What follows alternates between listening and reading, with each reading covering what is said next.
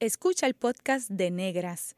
Este programa se emite los viernes a las 3 de la tarde por Radio Universidad de Puerto Rico en el 89.7 FM San Juan y el 88.3 FM Mayagüez. Todo un mundo de música e información. Cadena Radio Universidad de Puerto Rico presenta Negras, producido por Colectivo ILE, un espacio para visibilizar proyectos antirracistas y educar de forma crítica e informada sobre la negritud y la racialización.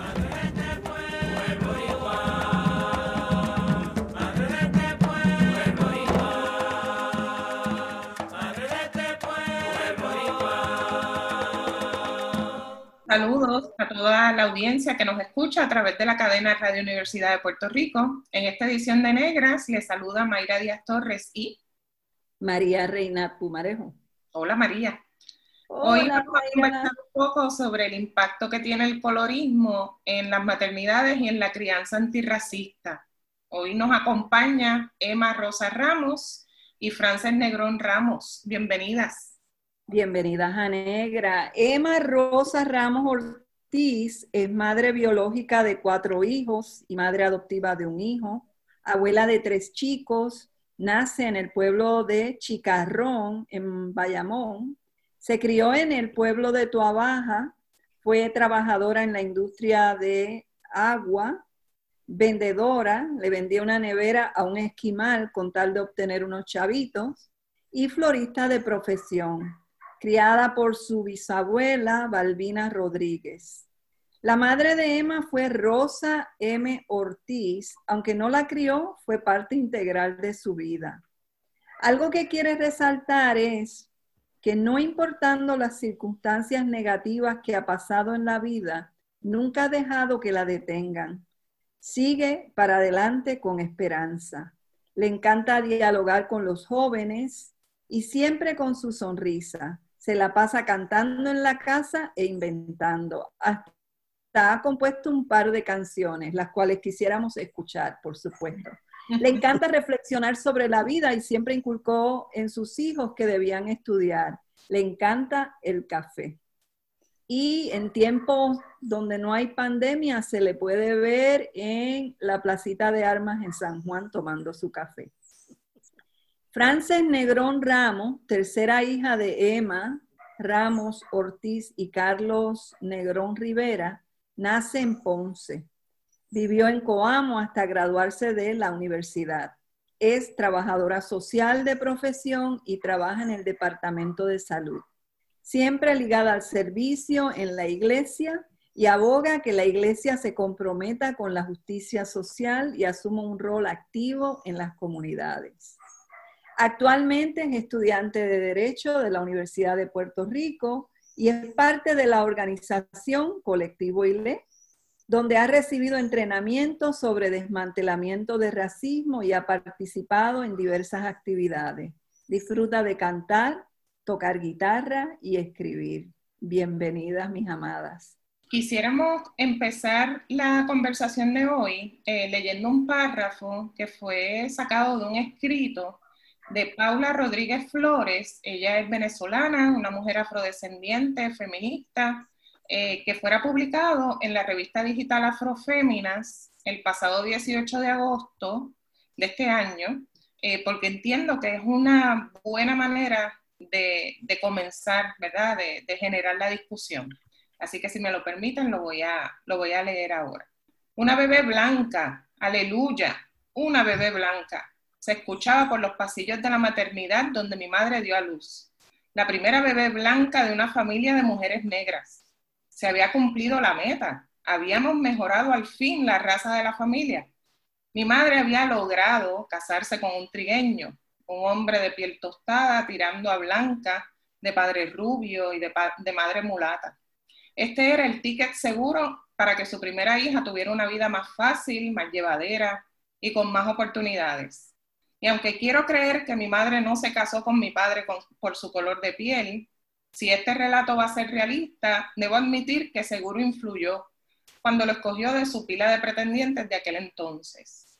A mi madre, el encanto de tener una hija blanca se manchó el día de mi primera consulta con el pediatra. cuando la recepcionista le preguntó si estábamos esperando la llegada de mi verdadera madre, mujer blanca. Al parecer era imposible que en la Venezuela de 1993 alguien como mi madre diera luz a una niña como yo. La mujer negra que me cargaba y tenía mis mismos ojos, solo podía ser mi nana, la señora del servicio o algo parecido. Esa era la única explicación lógica. Pero para alivio de mi madre, quien terminó por cansarse de responder las mismas preguntas, los años siguientes mi blancura natal se fue desvaneciendo, junto a cada rizo que, crecía en mi pequeño afro. Los únicos vestigios que quedaron de mi blancura eran las plantas de mis pies y mis partes íntimas que muchos años tardaron en conocer la luz del sol. La bebé blanca se había convertido en una niña negra. France, ¿cómo estás? Estoy muy bien y agradecida, ¿verdad?, por la oportunidad que me ofrece Colectiviré a través de esta plataforma, este programa radial de Negra. Yo estoy bien contenta de estar aquí con las pioneras, con de las pioneras del colectivo ILE. ¿Cómo van los estudios? ¿Van bien? Sí, los estudios van bien, ahí bregando con esto de las clases online, pero todo, todo bien hasta el momento. ¿Cómo ha sido eh, mirando, verdad, y tomando como punto de partida el, extracto de la, del artículo que acabo de leer? Eh, ¿Cómo ha sido tu experiencia eh, con el colorismo? ¿Qué recuerdos de tu niñez quizás evoca este, este escrito? Mientras, ¿verdad? Escuchaba el relato del escrito, este, vienen a mi mente algunos recuerdos, ¿verdad? De, de la niñez, especialmente cuando mi madre me llevaba a la escuela, este, y uno cuando uno es pequeño, uno como que no entiende bien estas cosas, pero algo te va diciendo que algo no está bien, que algo está pasando. Y entonces yo de la forma en que quizás lo manejaba en ese momento era que en vez de yo pedirle la bendición a mi madre, yo le decía, yo le daba las bendiciones a ella. Y entonces luego de, de, muchos años, mi madre me decía que en ese trayecto de, de regresar, cuando ella iba para, para la casa, para ¿verdad? que nos dejaba en la escuela, este, ella recibía un montón de insultos este, relacionados a, su color de piel y que de alguna manera quizás uno no está totalmente consciente en su niñez de las dinámicas ¿verdad? de racismo en nuestra sociedad, pero sí, sí estas ocurren. Otra de las experiencias era que siempre veían a mi madre en la escuela y un día mi papá fue a recoger las notas y entonces la maestra de matemáticas, lo recuerdo como hoy, decía, adiós, pero tu papá es blanco, como si hubiese descubierto América o, hubiese llegado a, a, la luna o algo extraordinario. Pero para mí, todas esas experiencias, ¿verdad? Para mí era normal porque nosotros vivíamos en, esta familia y nosotros en ese momento no, no la conciencia de, de color, que luego, pues, de muchos años fue que que pude entender, ¿verdad? Este tipo de dinámica. Bienvenida, Emma. Es un placer tenerte aquí con nosotras y, sé que escuchar a France eh, debe hacer latir tu corazón bien fuerte. Eh, mi pregunta para ti es, ¿qué ha sido ser madre de una tribu tan diversa en color? ¿Y qué ha sido para ti también la experiencia de saber que el racismo ha estado impactando a tus hijos en la manera que Frances lo describe? Buenas tardes a todos. Estaba reflexionando lo, dicho anteriormente por Frances. Uno como madre, yo, recuerdo cuando eh, venía de, la escuela y, me gritaban, mira, Punta Quinte, y me decían, mamá Inés, y negra, mira, negra. Y uno esas cosas las escuchaba y uno al no tener conocimiento, porque la falta de, conocimiento te cautiva, te, hace cautivo y, entonces no, pues, no, no sientes libertad porque no tienes el conocimiento ni sabes manejar la, lo, lo que es racismo como tal. Entonces, cuando mi abuela me criaba, este, siempre nos decía que había que mejorar la raza yo todo el tiempo, como es repetitivo, hay que mejorar la raza, hay que mejorar la raza, pues cuando yo conozco al esposo mío, la gente me decía, oye, tu esposo es blanco, y yo le dije, nena, hay que mejorar la raza, porque yo desconocía totalmente. Y entonces, luego cuando tú te, empiezas a, enfrentar a, ese mundo racista donde lo primero que te dice tu suegra, que le dice a él es, tú no te puedes casar con esa negra sucia. Entonces, eh, yo decía, pero ¿por qué ella dice que yo soy una negra sucia? Y es, bien chocante, es bien chocante porque era prohibitivo, ¿no? No, no, pueden ser pareja, no pueden estar juntos. Eh, uno desconoce, ya que lamentablemente pues en las escuelas no se enseña, no se habla de eso, hay, hay mucha, mucho bullying, como se dice hoy día, y entonces uno se enfrenta a todo eso y, recuerdo, uno anda como en un mundo como misterioso, porque yo recuerdo que yo yendo a San Juan, este, una muchacha que trabaja en, en uno de los restaurantes de San Juan, pues frente a, lo que es Wendy, allí se reunía una élite de mujeres ya adultas, blancas. Y nosotros pues empezamos a conocer a estas personas y allí pues conversábamos. Y un día cuando yo llego a San Juan, esta muchacha me dice, tú no sabes lo que te, lo que están diciendo ellas de ti. Y yo decía, no, las, las doñitas son muy chéveres, son una persona que comparten muy chévere. Y decía, pues yo tuve que hablar con ellas, insultarlas, porque ellas decían, pero mira, él blanco y ella negra, porque él se casó con ella. ¿Qué le vio? Y ella salió a la defensa, me dijo, mira, yo salí a defenderte. Yo dije, pero ¿qué se creen ellas? Y qué sé yo qué. Pero entonces, eso es hace unos años atrás, no estoy hablando de muchos años atrás, estoy hablando de unos años atrás. O sea que es, es, es constante eh, el ataque, por decir, eh, la falta de conocimiento, el, el no saber verdaderamente este, con que uno está batallando, porque es algo que es invisible, que uno no quizás no puede palpar o tocar o, describir como, con, con, una oración, porque esto no se puede describir con una oración. Y tú vivirlo constantemente donde quiera que va.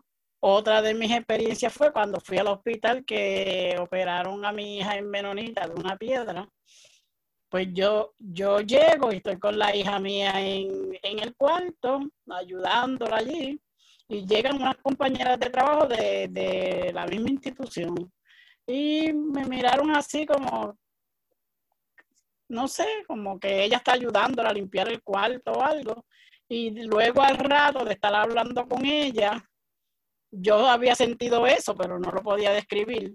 Este, ella dice, ay, perdón, que se me había olvidado, mire, ella es mi mamá Emma, y cuando ella me presenta como su mamá Emma, ella, ella es tu mamá.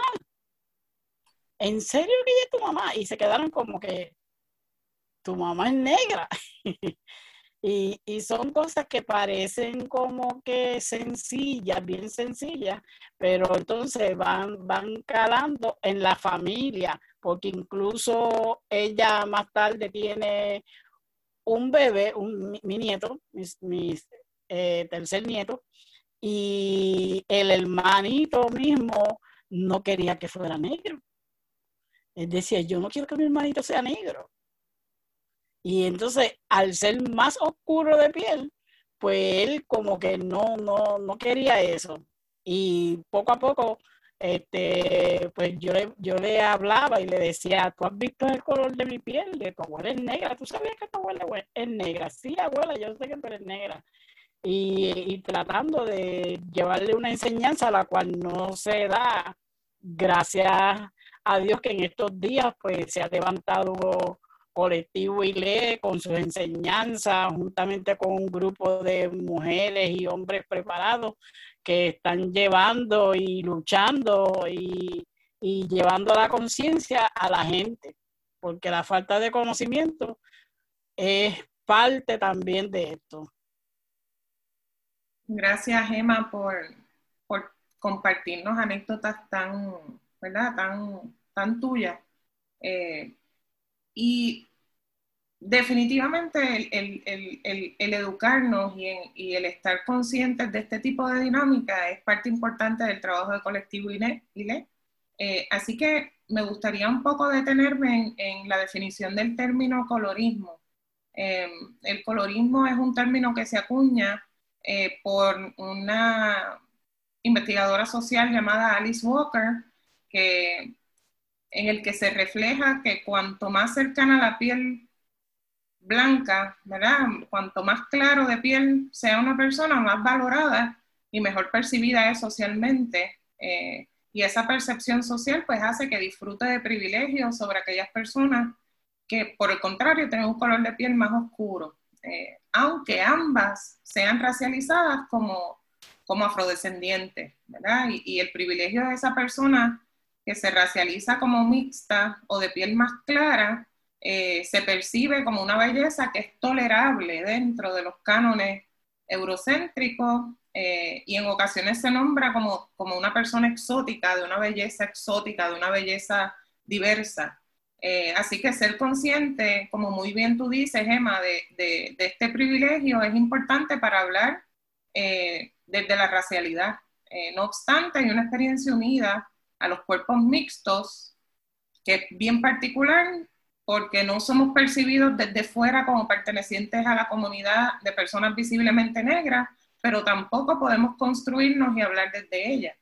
Eh, así que, ¿cómo, Frances, cómo has manejado esta dinámica del colorismo dentro de tu familia, eh, en tus comunidades de trabajo, en tu iglesia, eres muy activa en tu iglesia, eh, y dentro de la misma comunidad, ¿verdad? Nuestra comunidad mujeres afrodescendientes. Este, primero que nada, me parece una pregunta muy interesante. Este, ¿cómo, ¿Cómo se han manejado este tipo de dinámicas dentro de mi familia? Pues todavía las trabajamos.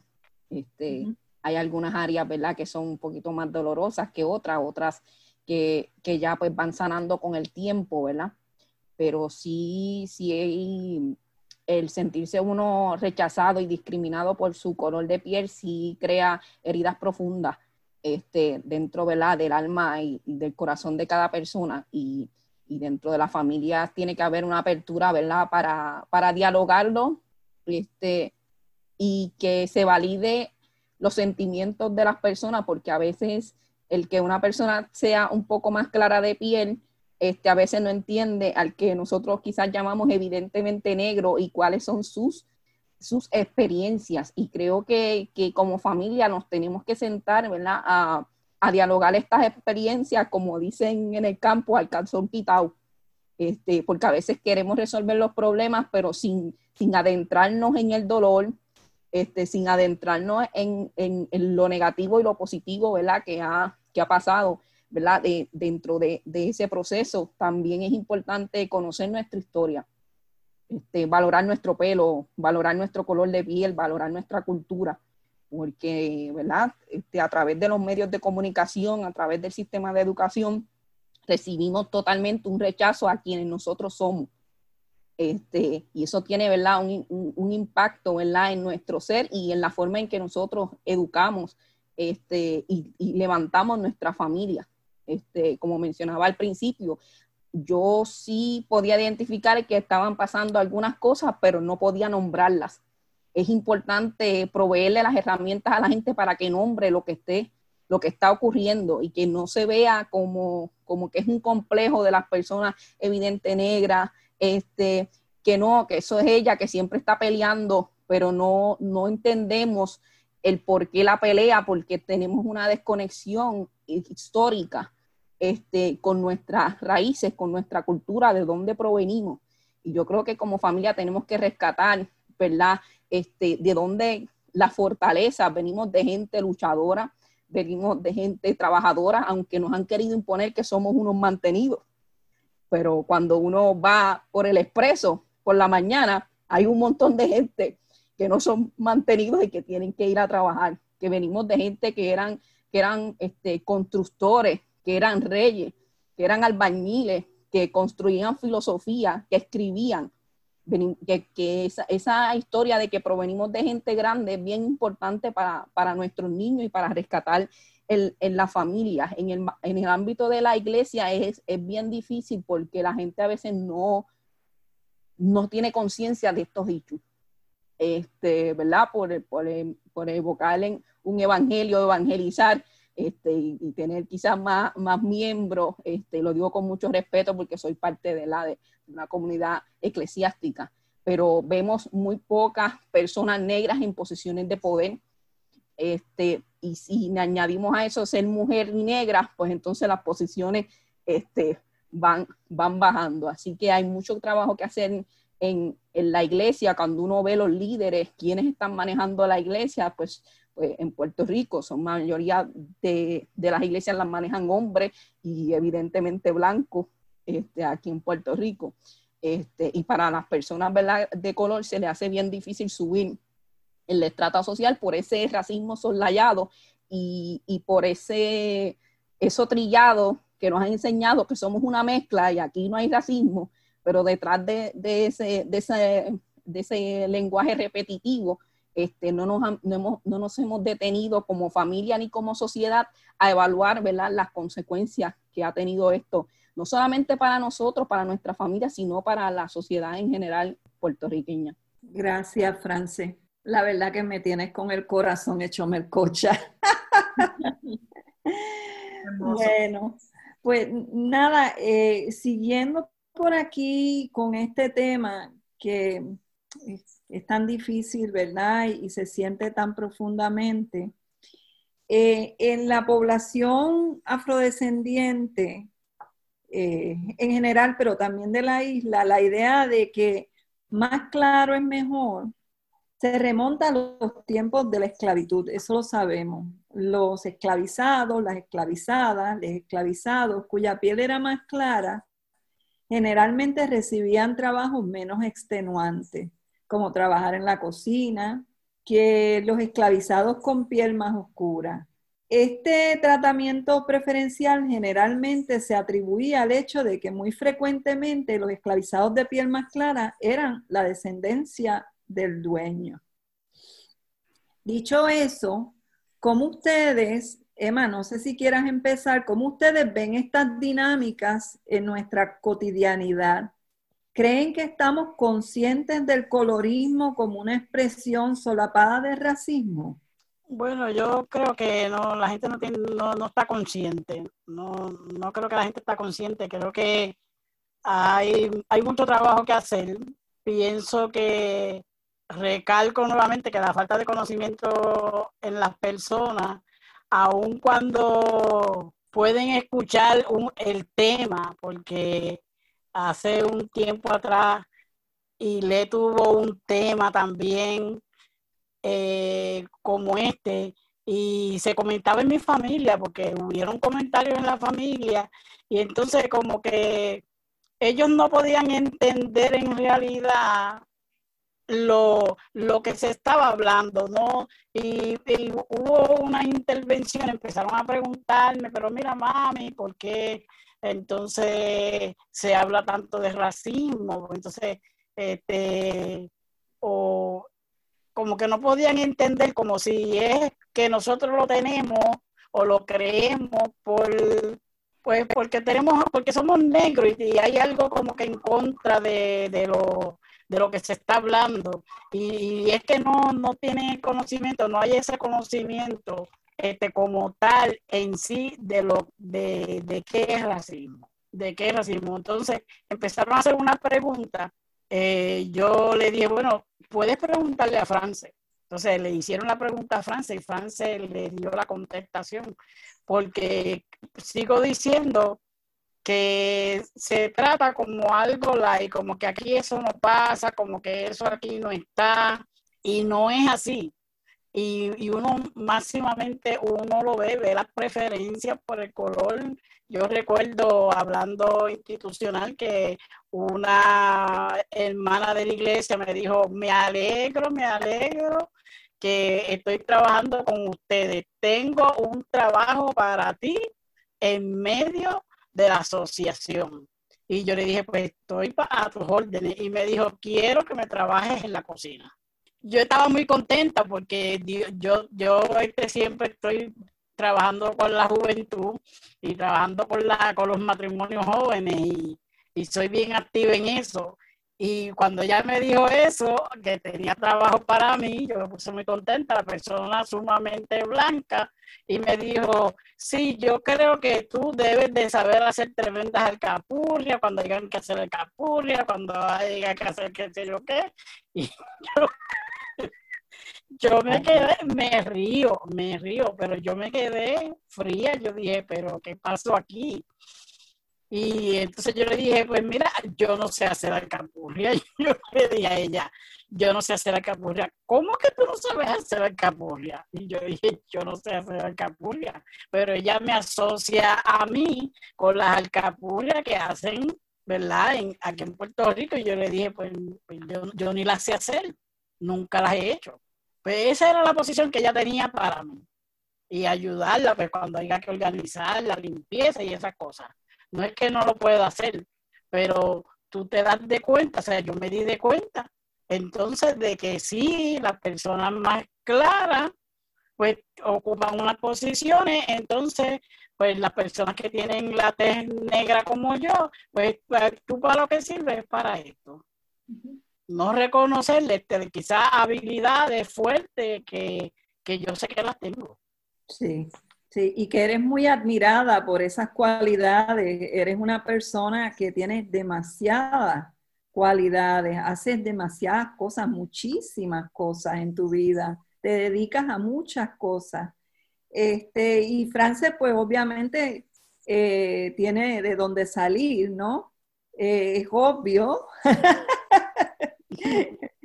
Bueno, y creo que estamos llegando al final de este primer segmento y estoy eh, muy agradecida de, de, lo que están comentando y lo que están compartiendo con nosotras, porque obviamente se trata de sanación de toda, de la sociedad y de la familia puertorriqueña.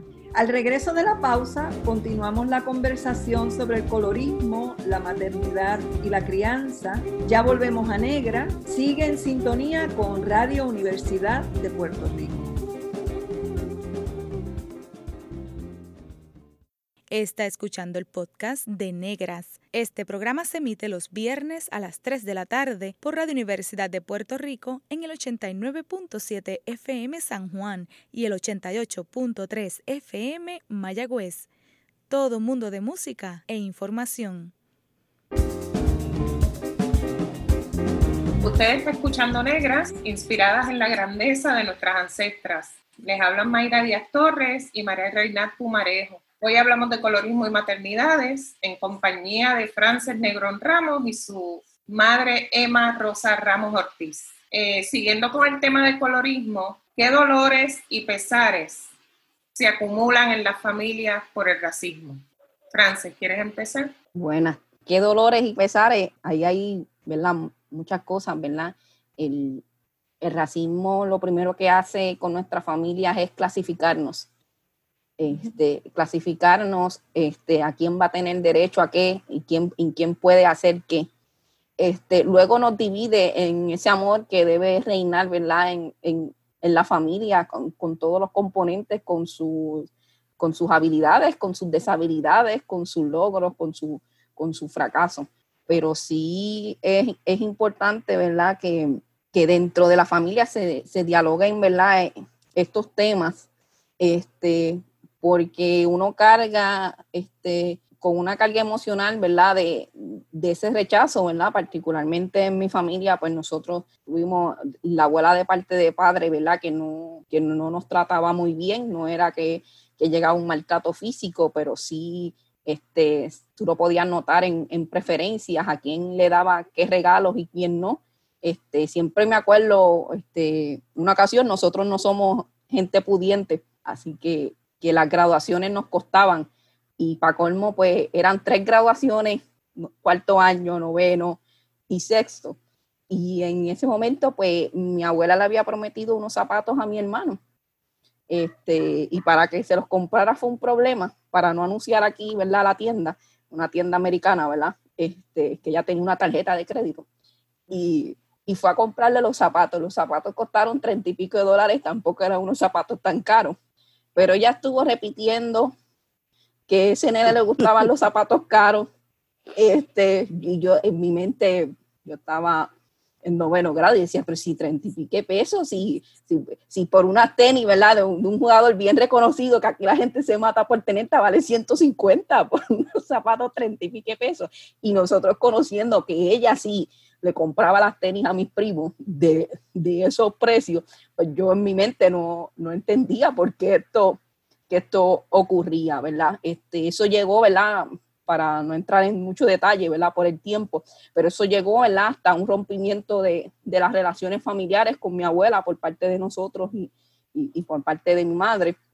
Este, luego de muchos años, este, este, se logró, ¿verdad? De nuevo establecer esa, esa relación y, y, pues cuando ella falleció había esta disyuntiva entre mis hermanos si, si debíamos ir o no debíamos ir este, a, al velorio, a, al entierro.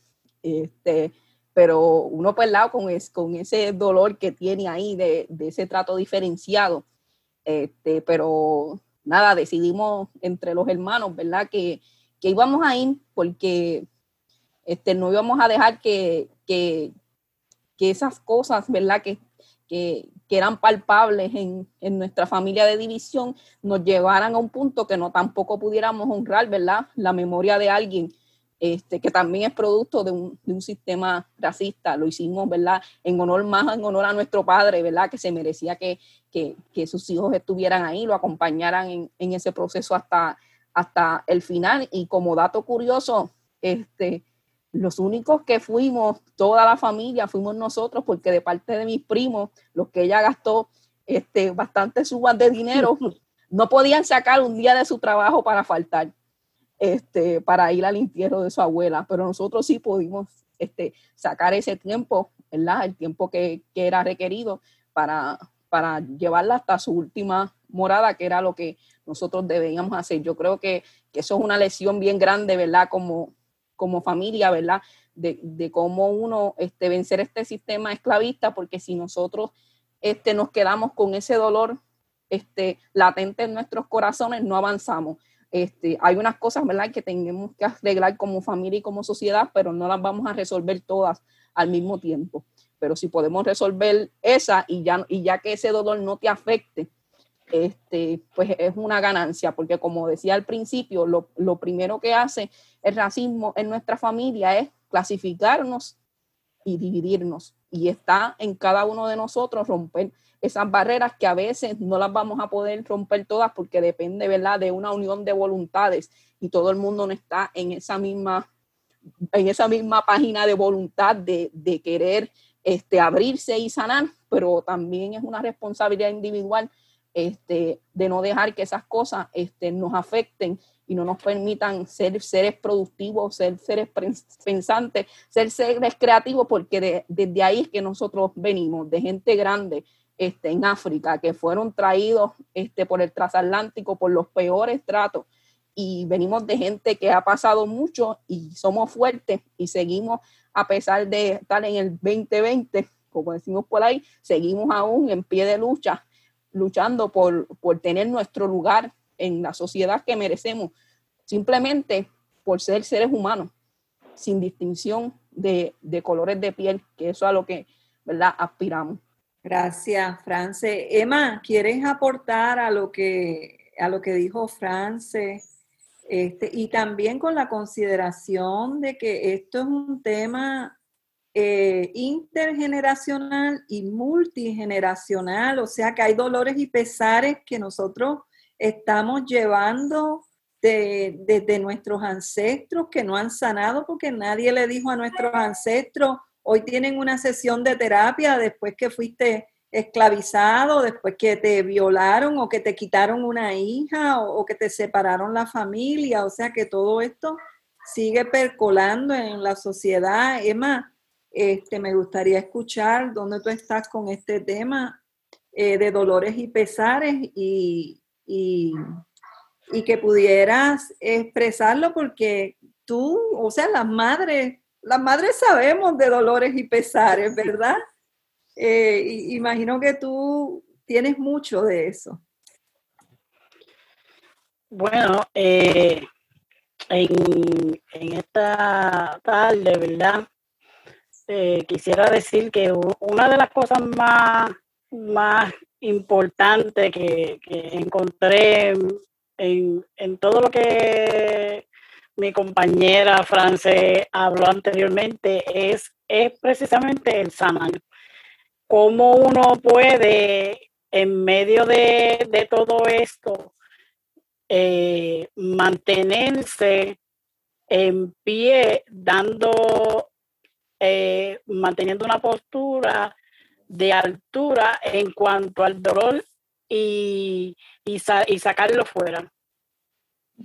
Eh, yo lo que hice, en, lo que ella mencionaba, me pude presentar allí, yo le decía a mi esposo, tenemos que ir, tenemos que representar eh, vamos a ser los representantes en este momento difícil y, tenemos que tener una postura. Eh, el, mero hecho de nosotros estar allí eh, debidamente representados, tener nadie, hubo, había unas personas que iban a tener una parte, nosotros pues nos tocó todas las partes pudimos hacer todo y como esto eh, más tarde hubo, pudo haber nuevamente una reunión familiar, este, se abrieron conversaciones, se abrieron reuniones, eh, se trató la unidad nuevamente familiar, que es bien importante, y, y, se, y hubo un diálogo y se pudo dialogar y se pudo hacer un análisis, pues mira, pues eh, lo que pasó en el pasado, pues no debe de ocurrir, no debió de ocurrir, y llegar a, a, un, en un momento en, en que la comunicación sigue fluyendo. No es muy fácil trabajar este, estos dolores. Yo yo no sé, yo a veces le comentaba a Francia en estos días de cómo, de que yo me decía, yo no sé cómo, qué me impulsa. Yo a veces yo digo, bueno, serán mis antepasados, eh, que de, de, cómo tú te impulsas a no importando lo negativo que venga a tu vida, tú levantarte, mantener la frente en alto y, y, más cuando tú tienes, llegas a tener un poco de conocimiento, porque yo agradezco mucho a Ile, Ile, Ile para mí ha sido algo sumamente interesante porque cuando yo llegué a Ile sin ninguna clase de conocimiento, yo llegué ciega, con una venda en mis ojos, no sabía, desconocía, no entendía. Y cuando se me quitó esa venda, yo creo que en cada actividad que María daba, yo quería hablar. quería decir algo sin yo decía, yo decía a Francia, yo creo que yo estoy diciendo disparate, pero este me podía desahogar porque encontraba un, un sitio de personas que me podían entender, podían entender mi dolor, podían entender las cosas obviamente que van sanando en nuestras vidas. Y, fue una sanación, fue una sanación grande, grande, porque todo eso que, aunque tú sigues batallando y sigues luchando, en medio de, de, de, tu ser negro y de, y de batallar con todas estas cosas, y le te brinda una esperanza y te brinda una paz y, y te pone como, como con la cabeza en alto. Y entonces, pues es como tú estar caminando cabizbajo y tú tener la cabeza en alto y tú decir, no, yo, y tú sentirte orgullosa, soy negra, tengo el pelo así, soy de esta forma, soy, aunque sí uno tiene un valor y sabe que uno tiene un valor, pero eh, este, eso te, te cautiva, el racismo te cautiva y te hace a veces estar cabizbajo, pero cuando tú comienzas a tener conocimiento, que es lo que yo digo, yo, yo decía, yo, yo extraño y leo mucho, porque yo digo, a veces no puedo ir, pero tú te empapas de conocimiento y he podido eh, ayudar a tantas personas, recomendarle la página de ILE, recomendarle el MAFA, y ha sido de una bendición para la gente. Oye, tú has sido de bendición, es cierto, yo no lo había visto desde este punto de vista, aunque no lo sé expresar exactamente porque no hay una oración como tal, como yo decía, que tú puedas decir, pues racismo es esto y ya. Porque todo el mundo dice que sabe lo que es racismo, pero honestamente no, no es así pero y le ha sido de una bendición grata, grata, demasiado de grata. Estoy muy agradecida con María, con el grupo que trabaja, con lo que se ha alcanzado, lo que se ha luchado.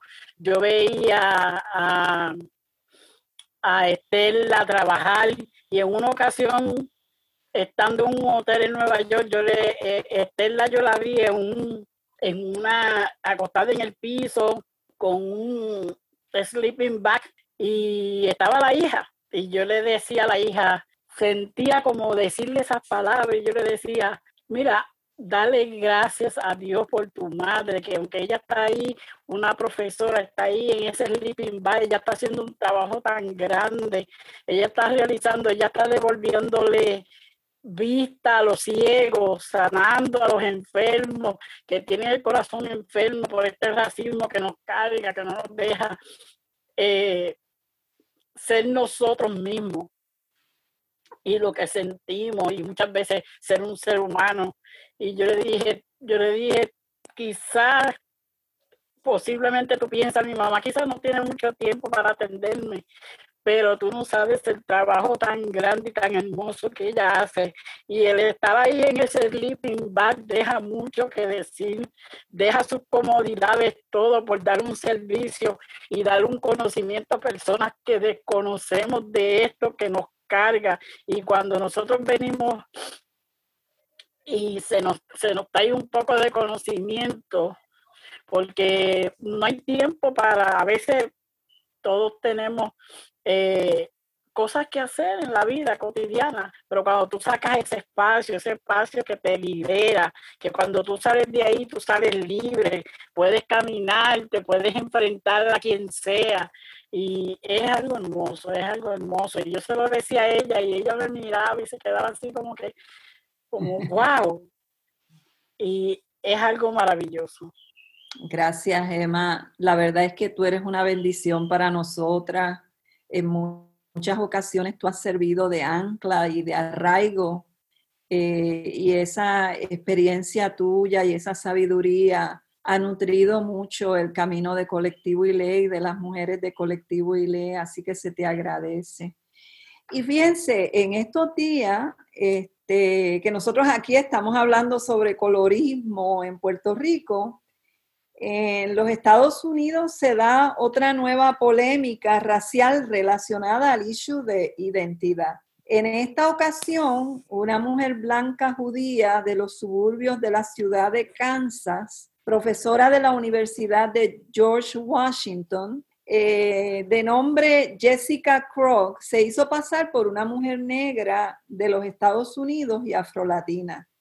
Admitió ella la semana pasada que asumió una identidad que no tenía derecho a reclamar. Se dijo a sí misma cobarde y que era una sanguijuela cultural.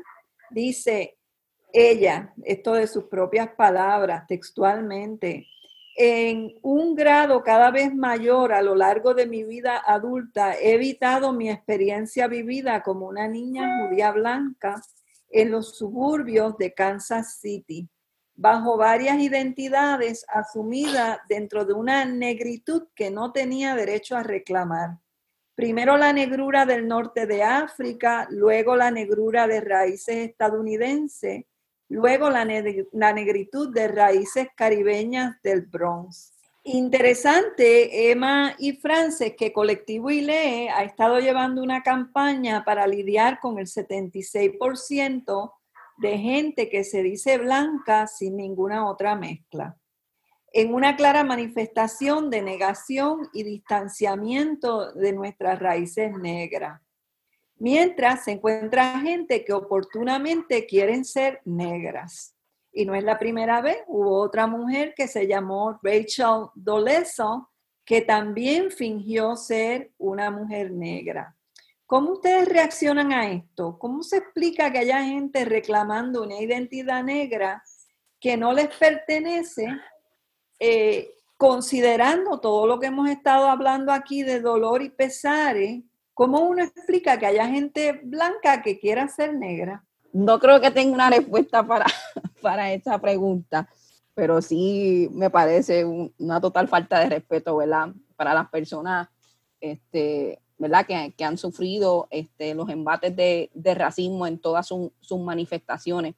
Este, cada cual pues da, da cuenta por sus actos, ¿verdad? Pero me parece una falta de respeto, me parece indignante el que personas quieran, quieran apropiarse de una identidad que, que no les pertenece este, ¿verdad? Para obtener los beneficios que ellos entendían les podía dar en esos momentos.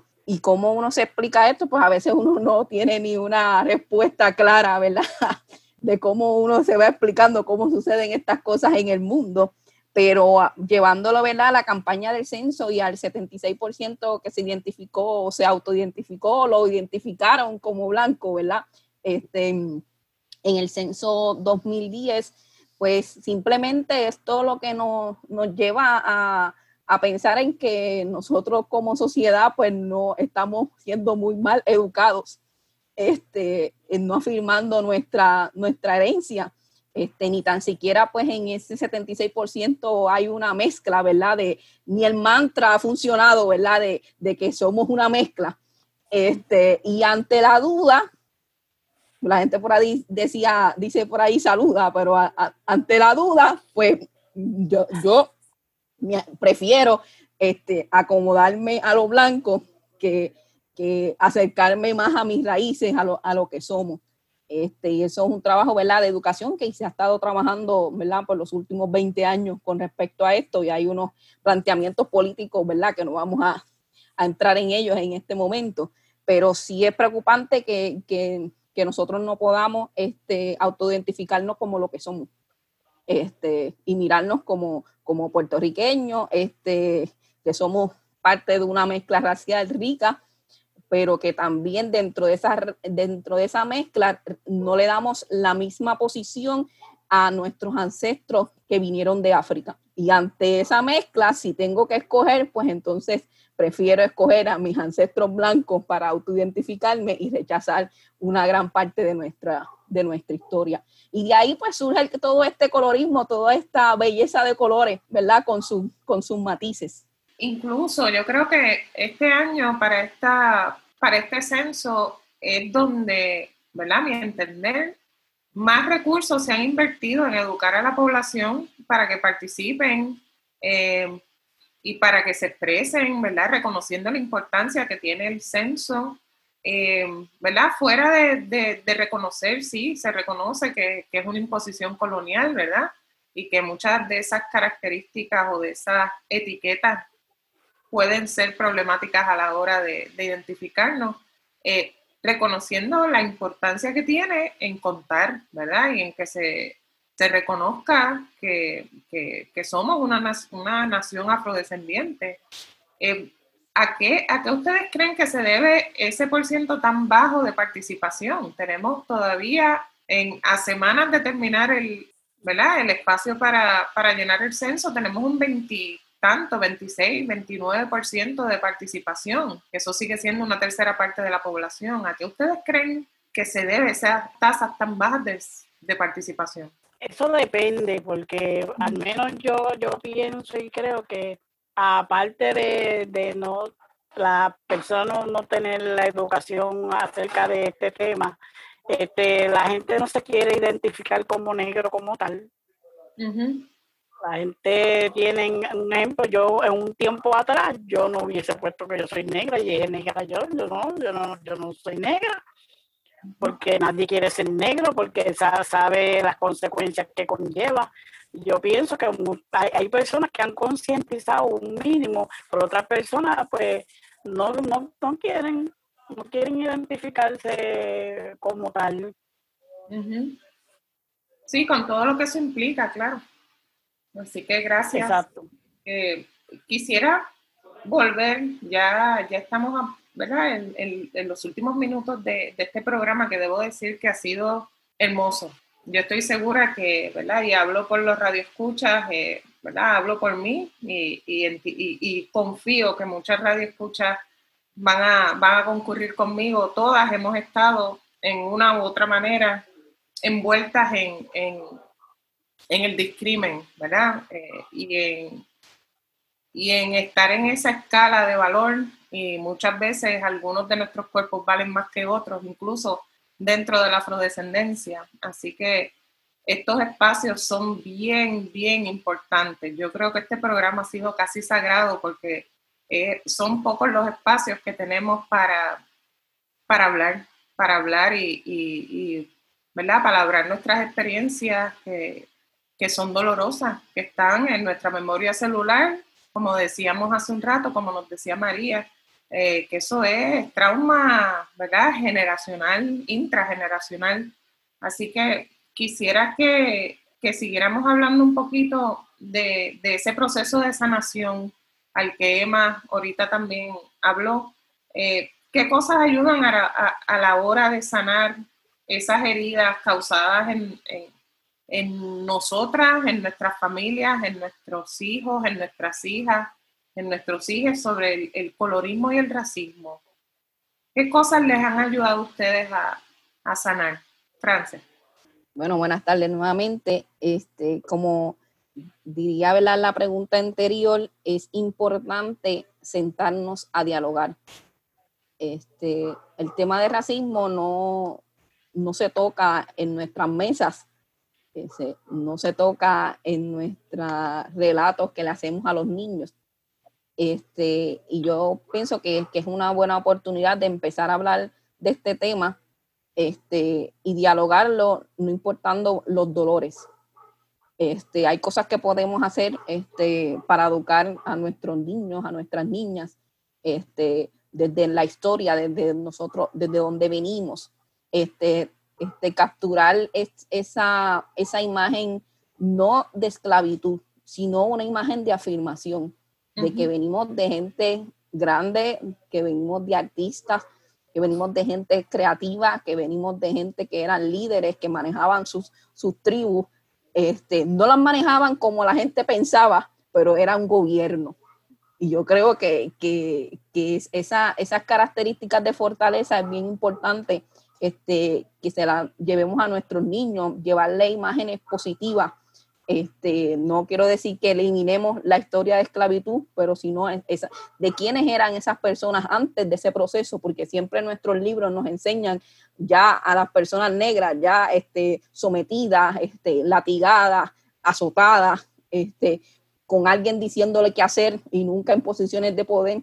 Este, es importante rescatar esa, esas historias.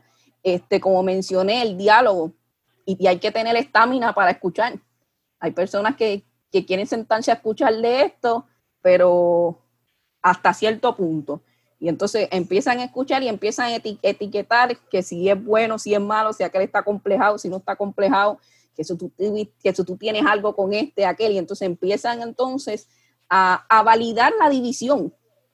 Este, y tenemos que entonces invalidar la división y buscar la forma de unirnos para mejorar este, como familia y llevar el mensaje de que somos, de que está el colorismo en nuestra familia y de que todos somos bellos, de que tampoco empecemos a clasificar de porque te acercas más a lo blanco eres más bella y porque te acercas más a, lo negro pues tienes que hacerte tantas cosas para que entonces puedas entonces entrar en, en, en la línea de lo que es bello. Este, hay que mirar nuestra belleza que tenemos dentro, la que tenemos fuera con la que vinimos genéticamente, hay que empezar a amarnos. Y yo creo que parte de lo que hace el racismo es destruir nuestro amor propio, destruir quiénes somos. Y como no nos podemos ver, pues entonces me voy a ver a través del espejo de otros y cuando veo el censo, pues no puedo ver, el, no, no me puedo ver quién soy, pues entonces me autodenomino blanco. Así que son cosas que tenemos que, que sentarnos a dialogar con mucho respeto, con mucha estamina, con, desde, con mucho amor, con mucha comprensión y hay personas que no, sinceramente no están preparadas para, para estos procesos porque la, la, presión internalizada que llevan dentro de sí los lleva a, a insertar la división donde quiera que van, a insertar la clasificación, pero como ellos no tienen conciencia, pues le sirven al amo este, de una manera ¿verdad? psicológica, Así que para mantener este sistema ¿verdad? que nos tiene, nos tiene divididos y clasificados. Gracias, France. Emma, ¿qué cosas te han ayudado a sanar todo este proceso?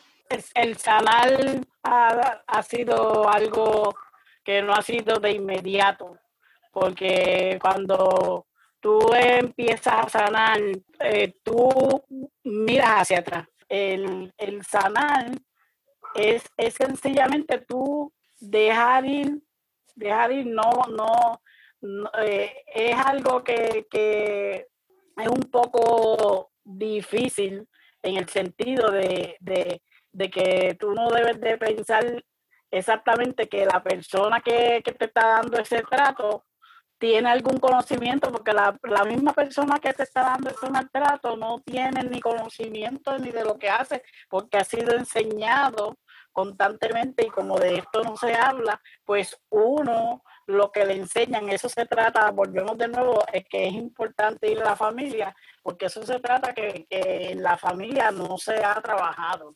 Entonces, como no se ha trabajado, pues no, no, no tienen esa alternativa de, de cómo sanar y, buscar esa alternativa, que la hay, la, la tenemos, cuando perdonamos, cuando nos unimos, cuando nos amamos, cuando no nos segregamos.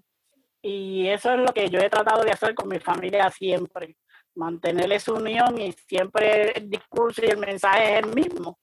Y tengo un reto que no sé cómo Francia y yo vamos a, a, tratar de hacerlo, pero hay que trabajar con la familia esos temas que son sumamente interesantes para que puedan sanar. Sí, gracias Emma y, y Frances eh, por la confianza, ¿verdad? De compartir sus vivencias. Eh, y sí, nosotras sabemos por medio de nuestro trabajo en colectivo y lee de casos donde hay abuelas que tienen preferencias por sus nietos o sus nietas más claros de piel, eh, que hay hermanas resentidas porque no se les trató equitativamente en la crianza por las mismas razones, eh, que hay gente víctima del dicho mejorar la raza, eh, que lo sintieron y lo sienten en carne propia, que hay familias que todavía hoy no ven con buenos ojos las relaciones con gente negra. y que hay madres negras a quienes se les cuestiona si sus hijas de piel clara son suyas eh, a veces sugiriendo que son nanas de sus hijas. Em, esto es real, ¿verdad? Eh, eh, son experiencias que vivimos a diario, muchas, muchas, muchas, muchas personas. es real y es bien válido y, yo creo que la pregunta que, debemos, María, como movimiento, como, ¿verdad? como colectivos antirracistas, es cómo sanamos a la familia puertorriqueña de todos estos tóxicos raciales este, que están ahí, que han estado ahí por la historia entera, cómo nosotros rompemos con esos tóxicos raciales. Así que agradecemos mucho a nuestras invitadas por esta conversación tan estupenda. Ha sido un lujo tenerlas en negras. Muchas gracias por estar aquí. También agradecemos a Itza Santos y a Luis Lugo por acompañarnos como técnicos en esta edición de Negras. No olviden sintonizarnos en Negras el próximo viernes a las 3 de la tarde. Feliz viernes a todos. Cadena Radio Universidad de Puerto Rico y Colectivo ILE presentaron Negras, asumiendo nuestro justo lugar como forjadoras de cambio.